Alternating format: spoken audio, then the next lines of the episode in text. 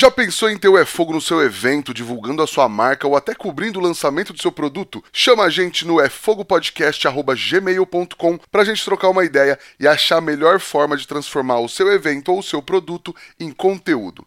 Bom, então vamos lá. Boa noite para quem é de boa noite, bom dia para quem é de bom dia. Vamos tacar fogo nessa parada que tá no ar. Mais um É Fogo. Este episódio do É Fogo Podcast é um oferecimento da Kings Barbecue, Carvão IP e Bebê Quero. Prestigie os nossos apoiadores. Somos apaixonados pelo fogo, apaixonados pelo desafio de domar o fogo e usá-lo como aliado. Eu sou o Rodrigo Peters e é essa paixão e respeito que trazemos para o É Fogo, um podcast de entrevistas onde o churrasco é tratado como hobby, mercado e paixão. Ela é cozinheira, pesquisadora da cozinha afro-mineira e preservadora da arte culinária. Ela que brilhou na Churrascada 2022, levando um pouco da cerca da sua casa para o prato. Zora Santos, seja muito bem-vinda ao É Fogo, Zora. Ah, é um prazer estar aqui. Muitíssimo obrigada pelo convite. É uma honra realmente estar aqui para a gente falar um pouco dessa comida afro-mineira e vamos lá, pode perguntar o que você quiser, que eu estou aqui para contar. Ah, que legal. Não, eu preciso falar. Eu te falei no sábado, a gente se conheceu lá na churrascada que é, foi um prazer ter você na churrascada, é um prazer ter você aqui no podcast, que eu acho que você tem uma história, uma vivência tão rica e se puder, o que você conseguir, o que a galera conseguir absorver dessa sua vivência, 1% já vai ser muito enriquecedor para todo mundo, eu tenho certeza. Ah, obrigado. É na verdade, é um trabalho de uma vida, né? É um trabalho árduo.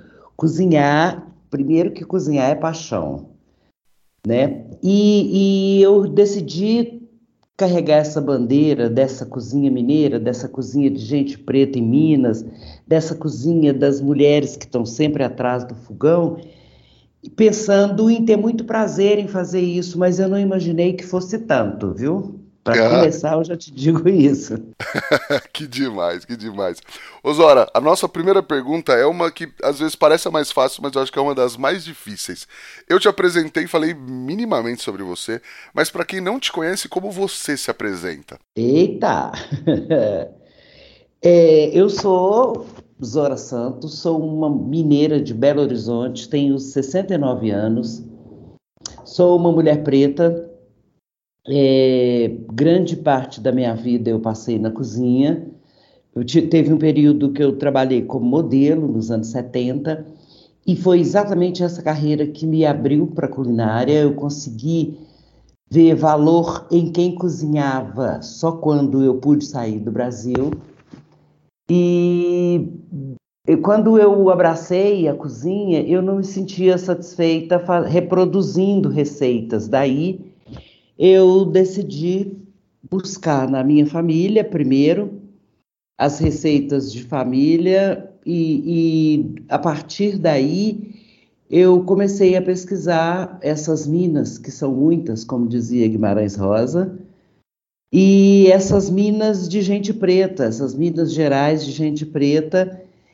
E dessa pesquisa, eu já tenho uns 40 anos andando pelo interior de Minas, buscando essa comida, buscando respeito ao ingrediente, buscando entender como é que, que as pessoas descobriram, por exemplo, que esse mato ou aquele é comestível, como é que essas pessoas entraram na mata e saíram de lá com alguma coisa que alimentava pessoas. E eu sou essa pessoa, sou curiosa, gosto de comer, evidente, gosto do. do tenho um paladar razoável e sou apaixonada pelo que faço. Boa, maravilhoso. É por aí, uma, uma belíssima apresentação. Porque eu faço essa brincadeira porque normalmente a gente costuma se apresentar com o, o, rótulo profissional, né? E a brincadeira é justamente essa, porque a gente é isso, mas a gente não é só isso, né? Não, definitivamente a gente não é só isso. Aliás, isso, essa profissão, é o resultado do que a gente se tornou, né? Me parece que é isso, não é? Com certeza, com certeza. Osora, e quais são as suas primeiras vivências, suas primeiras lembranças dentro da cozinha? Ou com culinária de um modo geral? Eita, que agora você tocou no ponto. é o começo de tudo, né? É o começo de tudo. Você sabe que é, é, durante muito tempo eu dizia com orgulho que eu era autodidata. Até o dia que eu entendi que o fato de eu dizer que era autodidata era uma forma de negar um aprendizado milenar, que é o aprendizado do meu povo. Essa sua pergunta me dá a oportunidade de dizer isso, porque as minhas primeiras lembranças são do banquinho na beirada da pia e a minha mãe me ensinando a cortar cebola. Isso é uma escola. É, é inegável que isso é uma escola. Eu tenho lembrança da, da minha mãe ensinando a acender o fogão a lenha da minha casa. Aliás, a churrascada no sábado me remeteu, ao, assim, a memórias afetivas maravilhosas, muito em função do fogo, porque na minha casa era fogão a lenha. É, eu tenho lembrança da minha mãe, é, é, na nossa primeira infância, na nossa casa, a grande comemoração do ano era a festa de Cosme e Damião, quando a minha mãe fazia uma bala de coco, que era o grande momento dela na cozinha, era o grande espetáculo, porque ela batia aquela bala de coco com as mãos, aquela bala fumegando, e a gente, criança muito pequena, é, aprendia a cortar aquelas balas do mesmo tamanho para depois embalar para guardar para o dia seguinte, que era o dia da comemoração. Ou seja, isso é um aprendizado de cozinha, isso é começar a conviver com os cheiros, começar a conviver com ferramentas que, aos olhos dos outros, podem parecer perigosas, como faca, fogo, esse tipo de coisa, mas a gente aprendeu a dominar isso na minha casa, a gente muito criança, muito, muito. Daí o, o, o, a facilidade com que eu transito na cozinha. Ai, que legal, que legal. Isora, e aí, beleza, você teve é, essas vivências na cozinha, de família e tal, mas é, no início da sua vida profissional, você falou que também foi modelo, teve, teve outros trabalhos. Como é que foi esse início fora da cozinha, entre aspas, né? Pois é, você sabe que, bem entre aspas, porque é, eu sobrevivia dessa profissão, dessa profissão de modelo, mas não me sentia feliz, feliz, feliz mesmo. Aliás, é, essa história, essa conversa é uma conversa besta, né? Não me sentia feliz. Quem é que se sente totalmente feliz? Vamos combinar, é né? É verdade, é verdade. mas, enfim, é, é, eu, eu, e hoje eu sei por quê. E, e porque eu negava a cozinha. Eu negava a cozinha porque a minha mãe, a minha avó, as minhas tias elas eram empregadas domésticas muito mal remuneradas e com trabalho não reconhecido. E eu não queria essa vida. Eu não queria é, essa profissão.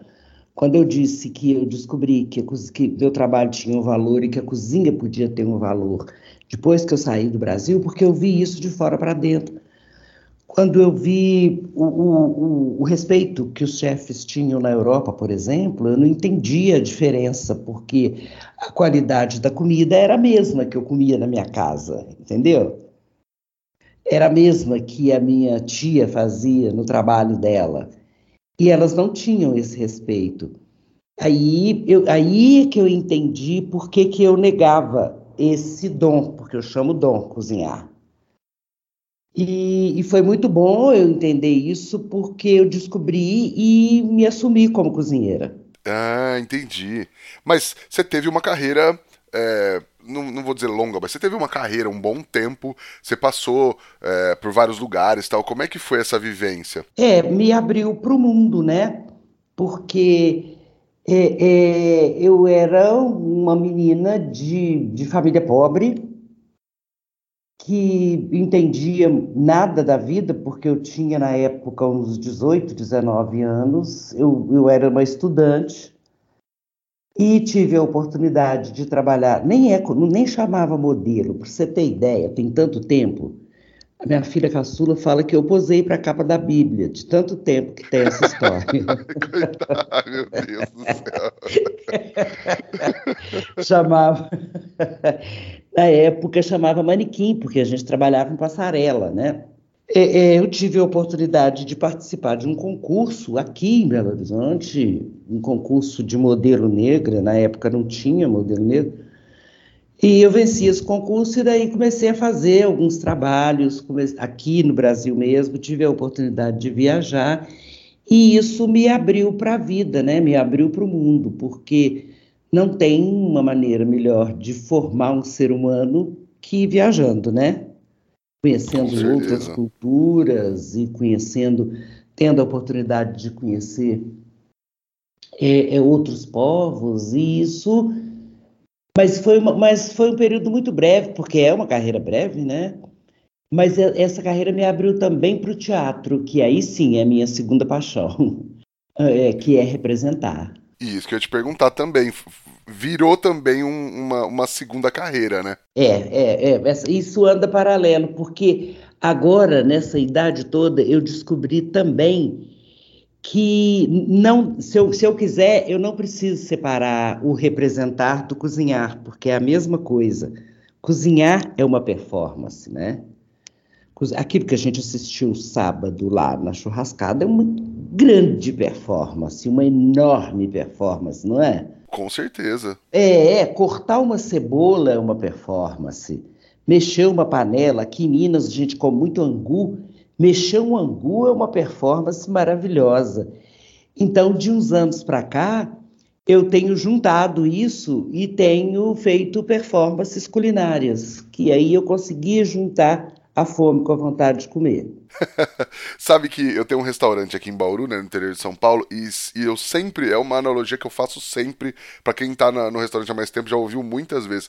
Eu falo para eles, o restaurante abre às seis e meia da tarde, abriu as cortinas. O show está valendo. Vocês estão no palco, vocês estão sendo vistos. E a gente tem uma uma uma das a gente tem duas cozinhas, mas uma cozinha dentro do salão. Falou, vocês estão sendo vistos, não só não só para quem está cozinhando, mas atendimento, barman, todo mundo. E eu falo é isso. Quer mexer no celular, quer bater papo, não sei o quê? Sai do palco, vai lá embaixo, precisa falar com alguém, é uma coisa. Agora, vocês estão no salão, vocês estão no palco, vocês estão sendo observados, vocês estão entregando uma experiência ali.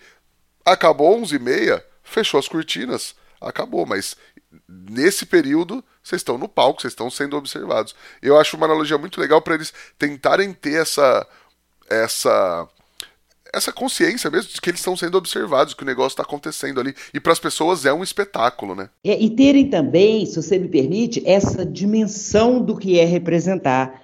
Porque eles não estão só fazendo uma comida, eles, eles representam todos os dias e não tem dimensão disso, né?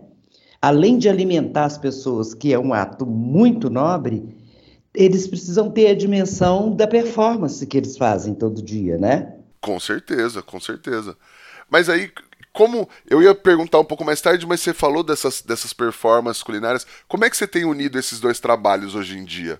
Entre trabalho também entre aspas, né? é, eu, eu, eu faço eu faço pelo Brasil essa performance que eu chamo de comida de cerca, sabe? É um, é um trabalho onde eu levo essa vivência da culinária afro-mineira para lugares que me convidam para um número X de pessoas e, e, eu conto causos, porque mineiro conta causos, né? Mineiro não fala texto. Eu conto causos que, que vão levando, e, e à medida que eu vou contando, eu vou preparando a comida, o cardápio do dia. E isso é servido no final. E essa performance é entre, entremeada com música, com história, com vivências, com participação do público. Eu tenho um produtor aí em São Paulo que vende essa performance para o país e a gente, eu tenho feito isso. Agora, porque afinal de contas, com 69 anos, eu não dou muito mais conta de panelão. Você, entende isso, né? Claro, claro. Então são é para é para públicos menores, assim. Exatamente, é, para no máximo, no máximo 50 pessoas. Ah, mas que já é uma, uma galerinha também, né? Não é tão pouco assim, né? É, é. É, mas é muito prazeroso fazer isso, viu? Eu imagino, eu imagino. E aí, a senhora puxou também, eu queria que a senhora explicasse o que, que é essa culinária, essa cozinha afro-mineira e como é que é essa sua pesquisa. Ah, sim. Sim, é, é aquele prato que, que eu fiz na, na churrascada, que é o cansanção, é uma urtiga que gente preta come muito aqui em Minas. Em outros lugares do Brasil existe essa urtiga. No norte da Bahia, na Bahia tem, no Nordeste em alguns estados tem, mas ela é muito consumida como alimento aqui em Minas e é comida de gente preta. E ela é, eu comi na minha infância inteira, na minha casa sempre, a gente sempre comeu isso, e ela é o meu carro-chefe não por acaso, porque ela me dá a oportunidade de falar de um, de, de um, lado da comida afro-mineira que me encanta muito, que é o lado de domar esse mato, eu já disse isso hoje aqui, e transformar isso em alimento para as pessoas. Porque no caso da urtiga, ela, ela tem toda uma tecnologia, primeiro, para não coçar quem está manuseando. E segundo, para transformar em alimento sem coçar a garganta de quem está comendo, por exemplo.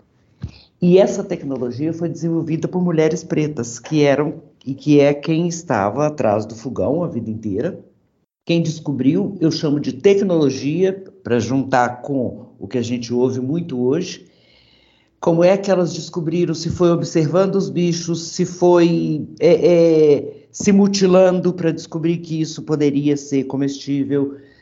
E, e, na verdade, o que precisa fazer, vai aqui uma dica para quem quiser experimentar, é usar luva para colher a folha e depois é, esfregar fubá nessa folha, que esse fubá solta esse pelinho, e essa folha pode ser cozida aí por três horas e meia, quatro horas, ela pode ser refogada só com alho e cebola, para quem não come carne, ou pode ser feita com carne defumada, com bacon, com carne de boi, com frango, isso a gosto. Caramba, então só esfregar com fubá, mas é isso que você falou, né? Como chegaram a essa tecnologia mesmo, né? Exatamente. Isso me intriga muito, sabe? Isso me intriga porque é, eu, uma parte, com essa pesquisa, eu descobri que uma parte aqui em Minas foi muito por observação a folha e a fruta que os bichos comiam, essa folha poderia ser consumida por humano. Algumas coisas partiram daí. Mas, mas mesmo observando os bichos, tem o manuseio, né? Tem o como é que você chega no, no produto final, né? O produto que você vai entregar. É, é, a minha pesquisa é muito em função disso, muito em função de, de, de tempero, por exemplo. A gente tem temperos aqui em Minas que são coisas fantásticas. A gente tem uma coisa que chama Kitoko, que um dos nossos patrocinadores da, da, da churrascada, um mineiro, já está trabalhando com ele. A gente tem uma coisa que chama Lobloblo, que é da região de Diamantina, aqui em Minas, que é uma casca de uma árvore, e essa casca de árvore é muito usada é, é, numa cidade que chama São Gonçalo do Rio das Pedras, e ela dá gosto de defumado na comida.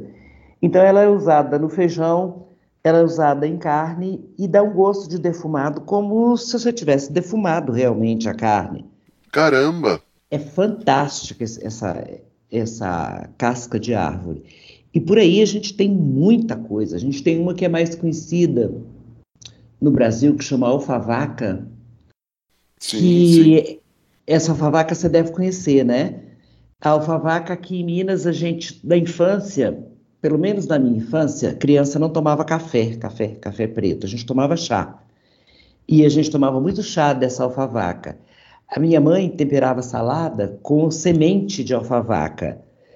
Ela fazia linguiça e temperava com semente de alfavaca.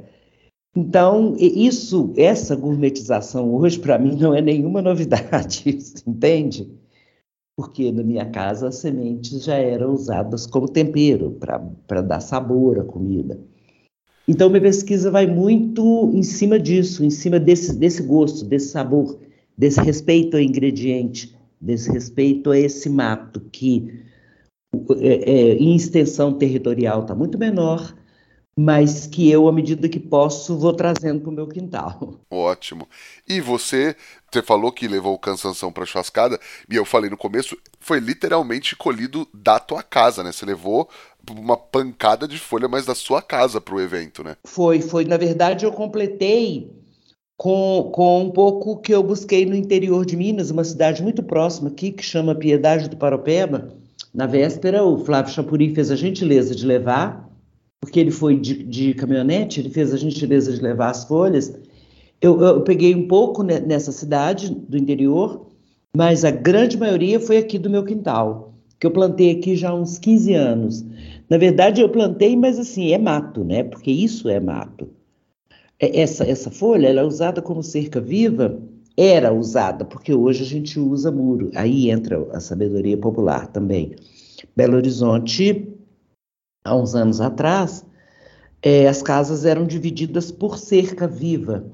E esse cansanção era usado como cerca viva porque ninguém invadia a casa, porque coça muito. Animal não invadia, então é mato. Você precisa podar isso quase que semanalmente para não tomar conta. E é um alimento. E daí eu não consegui entender como é como a gente vive num país onde tanta gente passa fome, né? Sim, sim. E aí estava me falando na churrascada, a gente estava conversando sobre isso e tal, e você me falou é, da história das punks, né? Que são as. e eu queria puxar esse assunto até porque depois eu fiquei pensando algumas outras coisas assim, mas que você estava falando que teoricamente cansanção é uma punk, é isso? É, deve ser, né? Deve ser. Eu tenho uma implicância enorme com esse termo punk. Pelo seguinte, é, é, é a sensação que me dá é que a academia nos autorizou a comer é, o não convencional, produto alimentício não convencional. E eu faço, eu pergunto sempre, eu te disse isso lá, não convencional para quem, cara pálida? Essa é comida da minha vida. Né? Como é que você determina que não é convencional se para grande parte da população é, é, o que alimentou a vida inteira? Né? Aqui, além do cansanção, a gente tem o Ora Pronobis, a gente tem uma que chama Maria Gondó, a gente tem uma que chama. A gente tem milhares aqui em Minas, milhares de, de, de, das não convencionais. Né? Então eu tenho muita preguiça dessa, desse termo, porque está desconsiderando e está apagando a alimentação de grande parte dessa terra, né? Sim, mas você acha que essa terminologia é mais meio que publicitária, assim, mais para, enfim, para inventar alguma coisa, para ter uma, uma nova moda, entre aspas, alguma coisa assim? Eu acho que sim, mas eu acho que atrás da moda vem o apagamento de uma cultura também, né? A gente é tão, sabe, a gente é tão ai, colonizado que por que, que a gente não pode chamar as coisas pelo nome delas, né? Original. Sim, Nós temos sim. uma culinária brasileira maravilhosa. Agora, é, é, é, eu acho que não é publicitário, não, viu? Porque, de uma certa forma, tem uma corrente aí já voltando para o nome original da, da, das, da que eu chamo de comida de cerca, o que eles chamam de punk. Né? Já voltando para o nome original dessa comida. Então, São Paulo, por exemplo, descobriu o Oropronob, né? Tem Oropronob em, em vaso, em apartamento em São Paulo. Você conhece? Sim. Não, e era isso que eu ia falar. Oropronobis acho que já está mais até na gastronomia. Você vai em vários lugares, vai fazer uma farofa. Ai, farofa com Oropronobis e tal, não sei o quê. Eu acho que isso já está mais, é, mais difundido, assim, né? Mas talvez seria um, um, começo desse caminho, né? É, mas, mas o fato de chamar de punk é exatamente para para valorizar com muitas aspas aí e para gourmetizar e aí inviabilizar essa, esse ingrediente para quem realmente comeu a vida inteira. Porque eu digo inviabilizar porque é, o mercado não dorme e o sistema é bruto, né? Sim.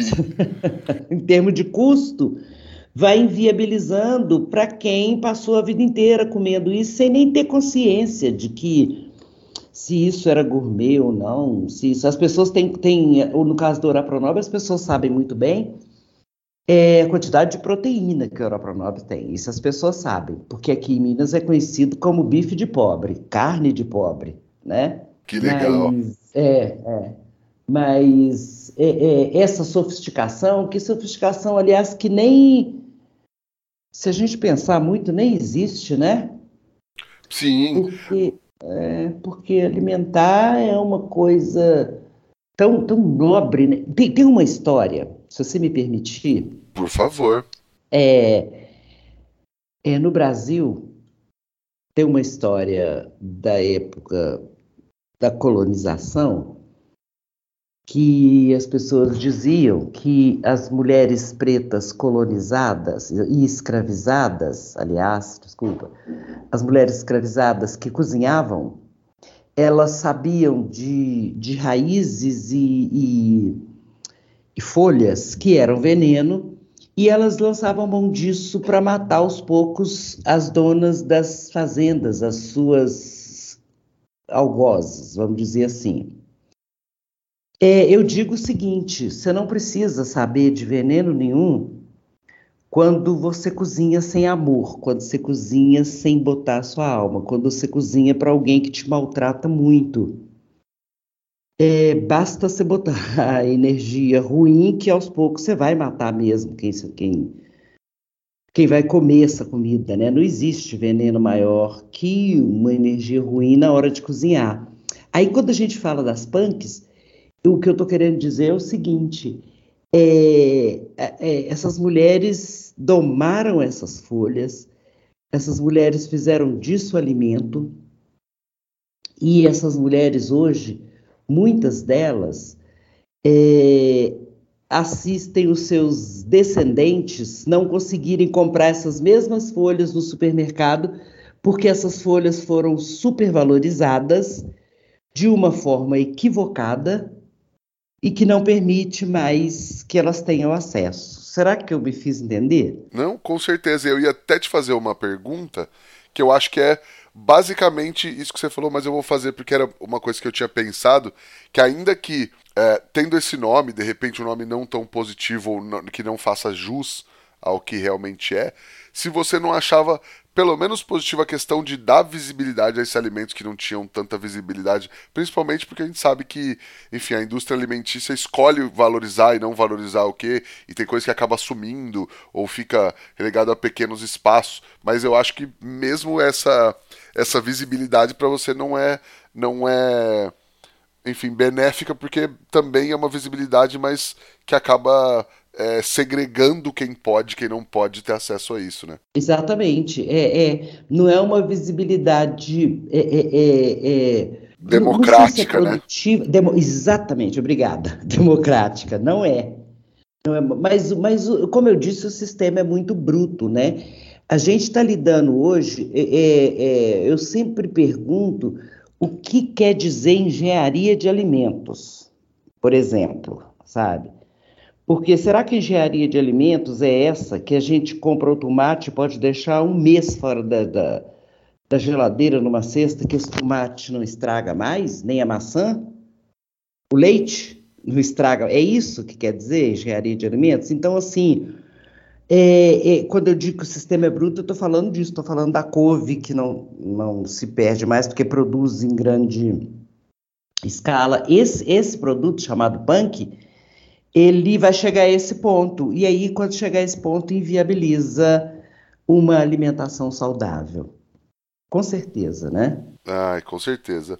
Osora, e aí você falou de, dessas tecnologias, né? Tem outras tecnologias é, dessas que você consegue compartilhar com a gente, assim, que a gente às vezes nem faz ideia? De, dessas de, de, de, de educação, por exemplo? Isso. É, tem, a gente tem muita coisa, né? A gente, a gente tem muita coisa. Agora, de, de, de, eu não me lembro agora, no momento, de uma outra que poderia ser veneno e que é que a gente consome com facilidade. Se eu lembrar, eu falo no caminho. Mas, por exemplo, tinha uma que eu achava que era tecnologia e que a churrascada, de uma certa forma, desmontou isso na minha cabeça, sabia?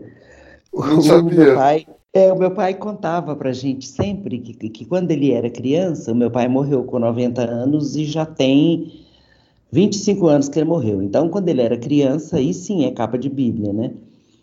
Ele, ele de manhã ele para ia trabalhar, ia para o campo e ele fazia, ele e as outras crianças faziam um buraco no chão é, é, e colocavam nesse buraco pedras quentes que eles já tinham deixado no fogão a lenha enquanto eles tomavam café da manhã. As pedras estavam fumegando.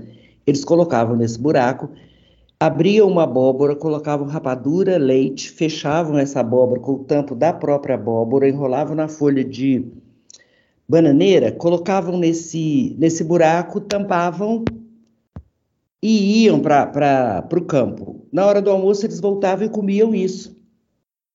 Aí, isso para mim era uma tecnologia fantástica, mas eu vi isso de várias formas lá na churrascada, você entendeu? Ah, então, que legal!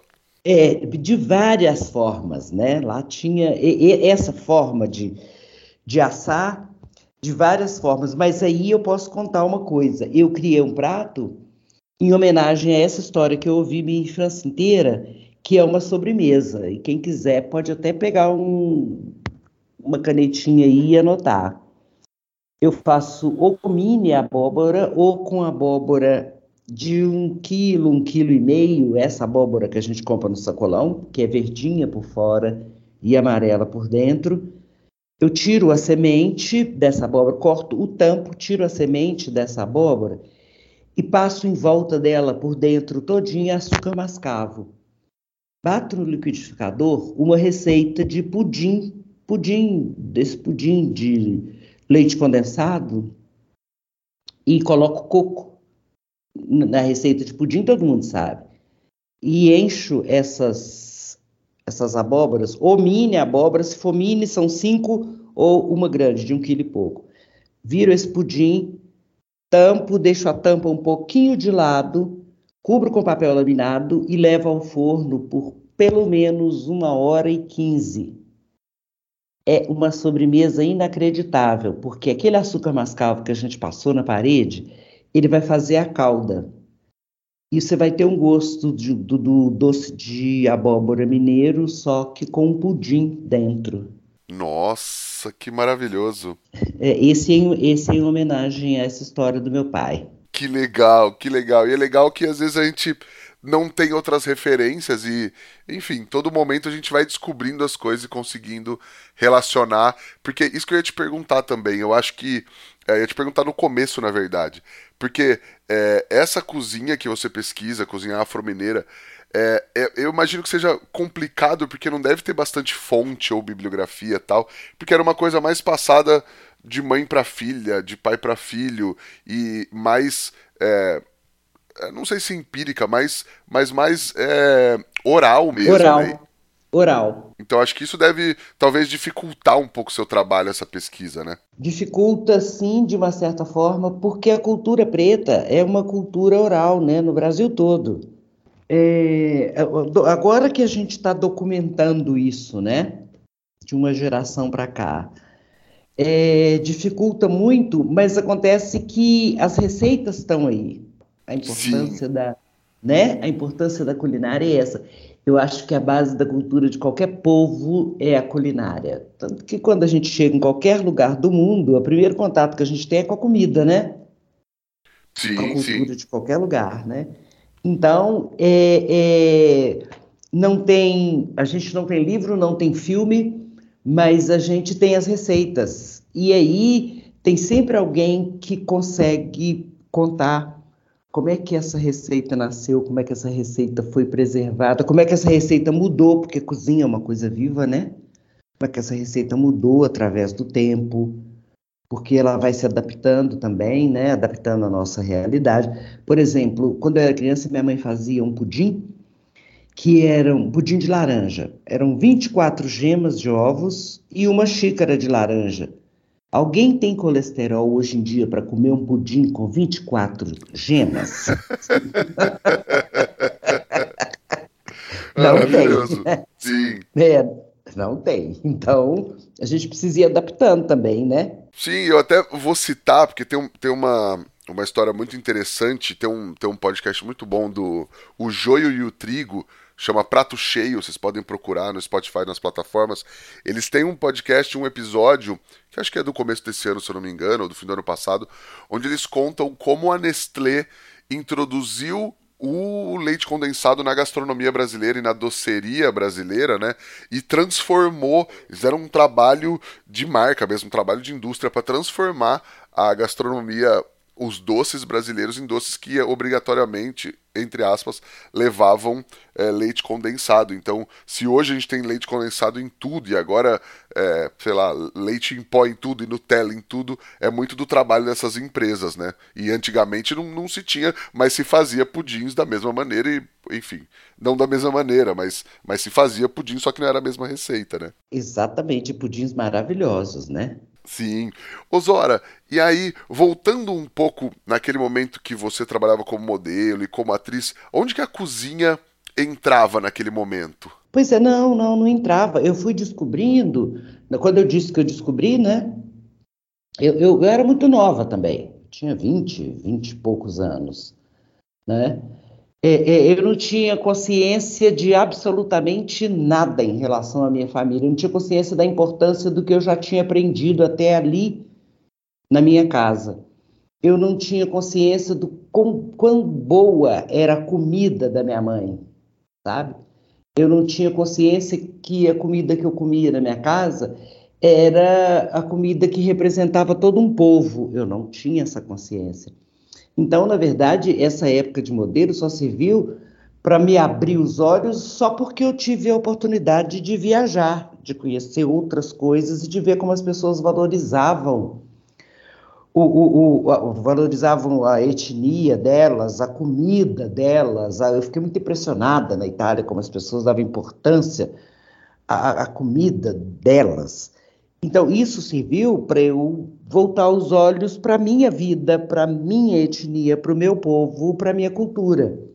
Eu acho, hoje eu vejo esse período na culinária só mesmo para eu acordar. Se é que pode dizer isso, né? Sim, que legal. E eu ia citar justamente a culinária italiana como exemplo, porque eu acho que lá eles são muito regionalistas e até, não sei se existe, mas localistas, assim, né? Porque tem a, a massa, é, sei lá, é, romana, a massa de cada cidade, de cada lugar, de cada receita e tal. Você e, e, a gente sabe que isso também é uma construção, né? Talvez a gente, por ter sido um país, provavelmente por ter sido um país colonizado, teve essa valorização das culturas colonizadoras e tudo mais, ou dos imigrantes e tal. E agora a gente vem tendo há um tempo esse resgate, essa pesquisa, não só a sua, mas, mas enfim, de, de, resgate da culinária é, local, original e enfim. E você acha que a gente vai chegar num momento onde a gastronomia brasileira de verdade vai ser valorizada e a gente vai ter essas, esses regionalismos é, bem preservados assim aqui no país? Ah, eu espero, né? Eu espero, porque, na verdade, esse meu trabalho é uma gota d'água no oceano, porque nós temos uma gastronomia muito rica. Aqui em Minas, por exemplo, eu costumo falar que a gente come uma broa de fubá do lado de cá, atravessa um riachinho e a broa de fubá do lado de lá tem outro sabor. Né? Nós temos uma culinária riquíssima, riquíssima, e com influência de, de muitos povos. Também não, a gente não pode negar isso, né?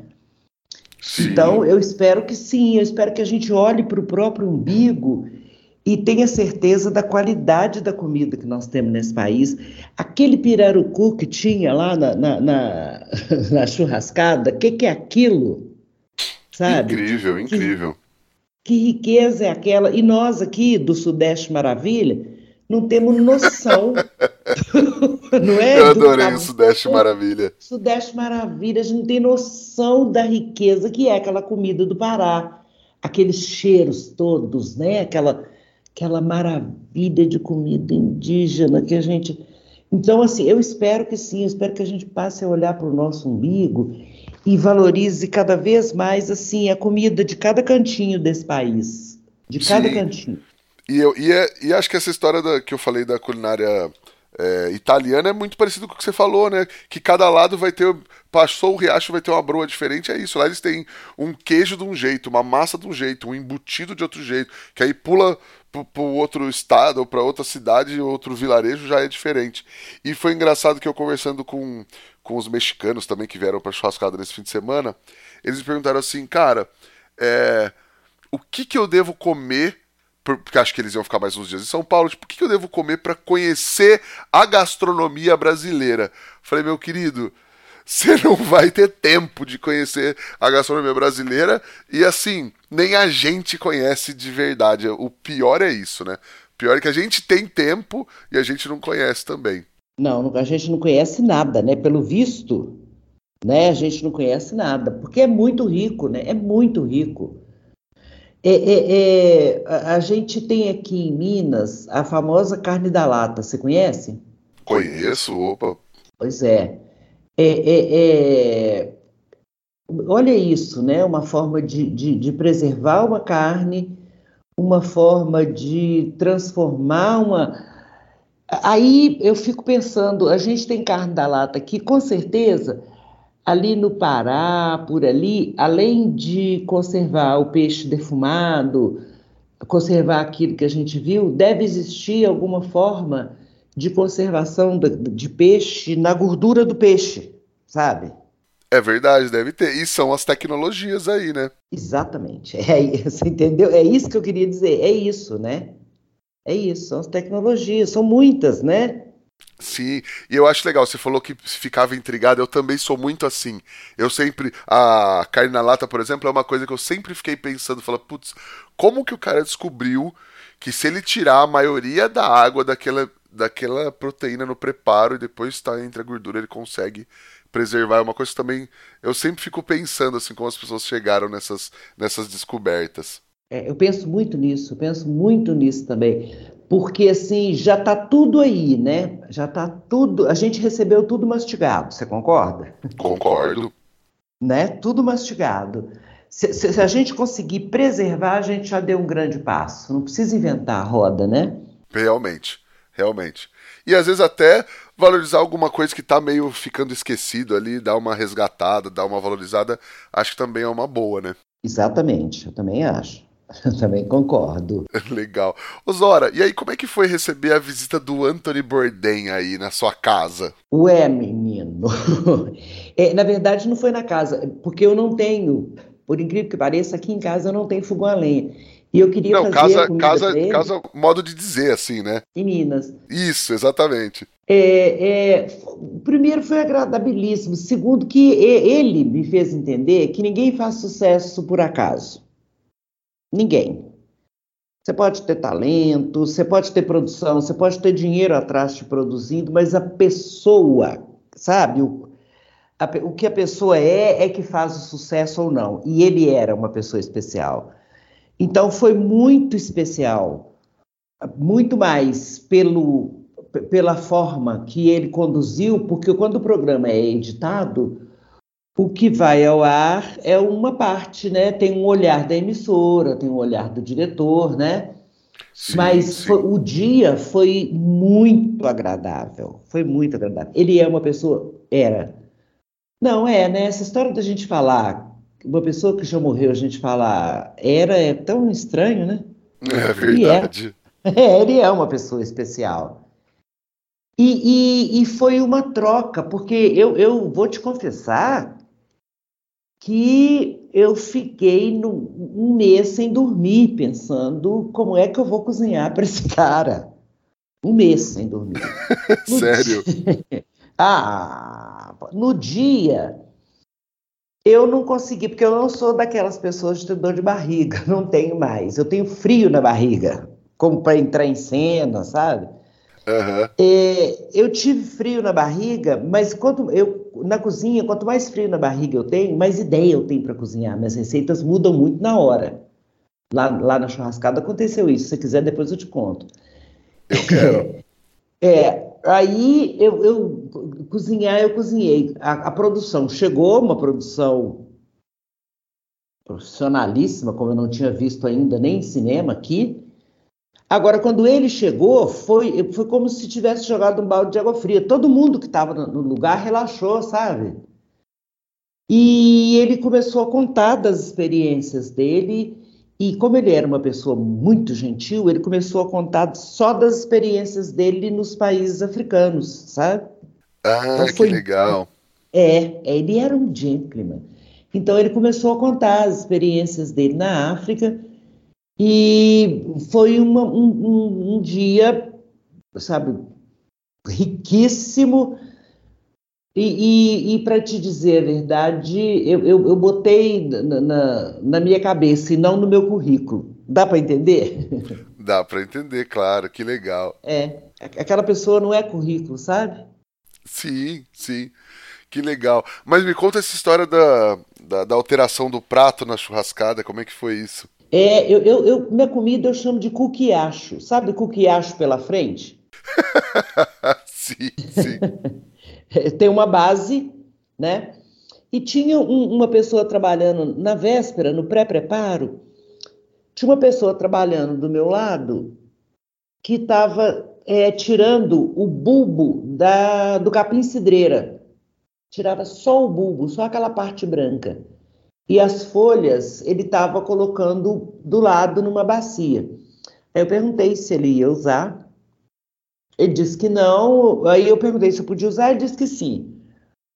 Eu coloquei, eu tinha um fogão à disposição, eu coloquei uma panela enorme com água e coloquei esse capim cidreira para ferver e comecei a andar ali pelo. Sabe o depósito, o estoque? Sim. Onde a gente estava cozinhando, comecei a andar por ali. Então eu comecei a perceber que, por exemplo, as pessoas tinham toneladas de raiz de coentro indo para o lixo. Eu não suporto isso. Apanhei, botei no, no, no tanque e as pessoas que estavam trabalhando comigo começaram a lavar e ia cortar, tirar toda a terra e jogar nessa mesma panela. Eu joguei isso, é, raiz de salsa, raiz de cebolinha, ponta de pimentão. Você já entendeu o que, que eu fiz, né? Já entendi. Pois é, uma panela enorme. Então eu não cozinhei o cansanção com água, eu cozinhei com esse caldo. Ah, que demais. Tava lá, ia pro lixo, sabe? Por que não, né? Sim, um sabor, você deu um sabor a mais, um sabor que ia pro lixo foi pro prato, no caso. Exatamente, é, é e, e, e enriqueceu o meu cansanção. Que legal, que legal. E cansanção é o nome do preparo ou é o nome da erva também? É o nome da folha, é o nome da folha. Aqui ah, em Minas, é, é o nome da folha, cansanção. Ela é uma espécie de urtiga, mas o nome aqui é cansanção. Entendi, legal. E se você está procurando um smoker para sua varanda gourmet, para o seu quintal ou para o seu negócio, chama Kings Barbecue, porque eles têm de todos os tamanhos e todos os estilos. Tem desde a Sugar, que é super compacta e pode caber até dentro da churrasqueira do seu apartamento, passando pela Lolita, que é ótima para quem está começando, e tem todos os tamanhos para dar aquela bombada no seu negócio. Fala com a galera da Kings que eles te ajudam a achar o tamanho ideal para você. Chama Kings e fecha com o certo. Zora, tem uma pergunta que eu sempre faço para os convidados também aqui do podcast. Eu queria saber qual é aquela dica que você gostaria de ter recebido lá atrás quando você começou, que você acha que teria feito toda a diferença para você. Só que essa dica que a Zora deu aqui agora você ouve só lá no nosso grupo do Telegram. É só acessar o t.me barra fogo, que lá a gente tem conteúdos exclusivos, todas as dicas que o pessoal daqui no podcast sempre estão lá no grupo. E entra lá que a gente sempre está trocando muita ideia, tem muita gente boa trocando ideia e conteúdo por lá. Ô Zora, a gente chega agora no Lenha na Fogueira, onde teoricamente a gente fala de polêmica no podcast. Podemos? É. Oi, adoro. Mas é teoricamente. A pergunta é: tem alguma coisa que você não come ou não experimentaria ou não gosta de repente de comer? Se eu te disser que não se acredita, eu experimento absolutamente tudo. Tudo. Mas e tenho... como ah. absolutamente tudo. Sou louca para comer grilo, o que eu não experimentei ainda, mas eu como absolutamente tudo. E eu fiz essa pergunta porque não sei porque talvez eu imaginaria isso assim de alguma maneira. E não tem nada que você ou de repente não prefere assim, falar, ah, não gosto tanto, não sei. Não tem nada. Se você quiser uma coisa polêmica, por exemplo, é... eu não saio de casa para comer uma pizza, por exemplo, sabe? Se eu puder escolher outra coisa, eu, eu, escolho. Pizza é uma coisa que não me enche os olhos, nem a boca, nem o estômago. Mas por, por, por quê? Assim, pelo, pelo prato em si ou pelo, pelos preparos que a gente tem, essas pizzarias mais, enfim, mais comuns? Por quê? Não, não, não. Pelo, pelo prato em si. E olha que eu amo massa. Amo massa, sou gulosa com massa. Mas é a que eu menos gosto. Eu não estou dizendo que eu não como. Sim, sim. Eu só é, eu não saio de casa, por exemplo, para sair só para comer uma pizza, por mais maravilhosa que essa pizza seja. Entendi. Ah, mas é uma boa. É interessante, porque outras pessoas iam falar, sei lá, dobradinha, não sei, alguma coisa, algum tipo de miúdo, alguma coisa assim, né? É, não, não, como todos. Como aqui em Minas a gente tem salada de formiga, o que, que você quer mais, rapaz? Exatamente. né? Exatamente. Zória, aí a gente chega à nossa pergunta de um milhão de reais aqui que transforma todo mundo em poeta no podcast. O que o fogo significa para você? Eita, eu te disse que eu tenho uma relação desde criança porque eu aprendi a acender um fogão a lenha muito cedo, né? Sim. E eu sempre fiquei muito encantada com o fogo. Fogo e a churrascada me encantou pela quantidade de fogo, sabe? E, e esse fogo de lenha e do carvão, a chama, essa coisa. Eu, eu, eu, não sei se eu saberia dizer o que o fogo representa para mim. Tá? Eu, sem exagerar, eu diria que é vida. Legal. É, é vida.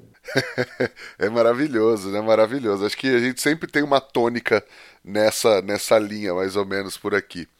Zora, e aí normalmente eu peço uma receita, uma, uma dica, um truque. Você já deu a receita do doce, mas seria essa receita? Você tem mais alguma ou a galera já anotou ali atrás, já pode fazer no fim de semana? Ah, pois é. Uma dica, né? Parece que é dia dos pais agora, nesse final de semana, não é isso? Isso. Pois é, independente da, da, da, da carne, que eu não vou dizer proteína, independente da carne do almoço do dia dos pais, Experimenta fazer um purê de inhame, sabe? Em alguns lugares chama cará, né? E servir com alho frito e um pouquinho de requeijão de qualidade. É a mesma receita do purê de batata, só que com inhame.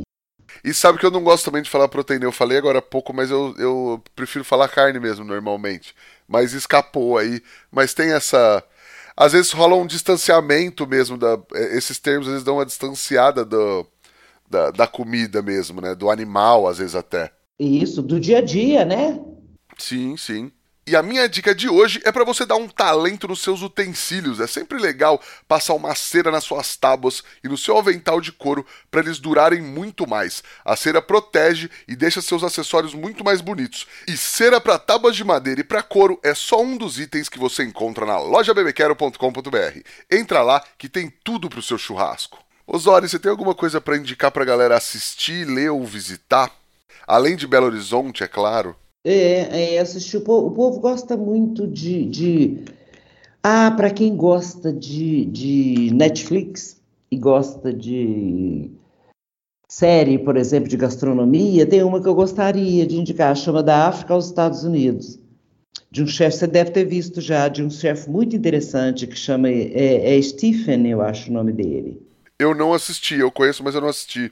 É, é, da África aos Estados Unidos. É interessante porque, e eu estou indicando isso porque esse, essa série ela tem muito da alma africana na gastronomia, na comida, no prato, no sabor. Eu acho interessante. Sim, é uma das que está na minha lista para assistir. Tô... Ah, então assista, acho que você vai gostar. Você tem, se você me permite dizer, você tem uma coisa muito muito, muito legal, muito. Ai, não estou encontrando a palavra, me desculpe. Muito sensível em relação ao, ao, ato de comer, a comer, a lidar com a comida, né? Me, me pareceu isso, se você me permite dizer. Então ah, você vai gostar dessa série. Talvez legal. você vai até se emocionar. Ah, com certeza, me emocionei. Eu, e se me permite, eu agradeço ao, a observação, mas me, me emociona, assim, na churrascada, na verdade, assim, eu ficava arrepiado e emocionado várias vezes, cada, cada vez que eu conversava com um chefe diferente que trazia uma história diferente, uma vivência diferente e coisas como cansanção, por exemplo, que eu nunca tinha ouvido falar. Na minha vida, tem e é tão comum para tantas pessoas e tem tantas coisas tão comuns para tantas pessoas que eu nunca ouvi falar na minha vida e estão muito próximas, até se é Belém do Pará, talvez é um pouco mais difícil. Mas Minas Gerais é que a gente está aqui do lado, e eu, eu moro no interior de São Paulo, tem até essa história da da comida mineira, ser só de Minas ou não, enfim, não, não, precisamos entrar nessa história, mas que a gente é do interior aqui, a gente tem essa, essa culinária caipira como a nossa culinária, que não é mais a culinária do dia a dia, mas é uma culinária que foi a base da alimentação da região aqui por muito tempo. E cansanção, por exemplo, é uma coisa que eu nunca tinha ouvido falar na minha vida. E Ora Pronobis provavelmente tinha por aqui e hoje já não tem mais ou como tem o trabalho, não sei se você deve conhecer o trabalho do Carlos Alberto Doria, de falar que acho que na região de Itu, se eu não estou enganado, tinha muito pequi, por exemplo, que já não tem mais. Então, que acabou, as coisas acabam sendo é, extintas em alguns, alguns lugares quando não são extintas em todos os lugares, né? É, que é uma pena, porque é a nossa história que se vai, né? Com certeza. Para quem quiser conhecer mais o seu trabalho, por onde te procura nas redes sociais da vida? É, eu tenho Instagram, é, Zora Ticar, é T-I-K-A-R, Zora Ticar Santos. Aí por lá a gente se fala, a gente se vê, a gente se comunica, a gente se combina. É um, é um bom caminho. Não só, não só para conhecer o seu trabalho, mas conhecer você, sua arte, tudo mais, quem quiser te procurar. Você como um todo, não só como seu trabalho, é pelo Instagram, então, né? Isso, isso. É um bom, um bom lugar para a gente se ver, para a gente se encontrar. Legal, falar pra galera seguir as horas e seguir a gente também no arroba efogopod e no meu que é arroba Rodrigo Peters underline. E não esquecer de baixar o Telegram lá para entrar no grupo no t.me barra efogo. Zora, não preciso dizer, mas vou dizer mais uma vez, um grandíssimo prazer falar com você, ter você aqui no podcast, trocar essa ideia com você e poder levar pra galera que ouve a gente um pouquinho da sua vivência, um pouquinho da, das coisas que você pensa. Eu tenho certeza que enriqueceu muito para mim, mas tenho certeza que enriqueceu muito pra galera que ouve a gente aqui toda semana. Muitíssimo obrigado. Ah, eu que agradeço. Foi um prazer enorme, enorme conversar com você, enorme. Foi um prazer enorme participar da churrascada. Minha ficha ainda não caiu e eu espero que não caia. Bobagem, né? Vida que segue. É, muitíssimo obrigada pelo convite, muito sucesso para você, viu? Ai, para nós, obrigado, obrigado mesmo.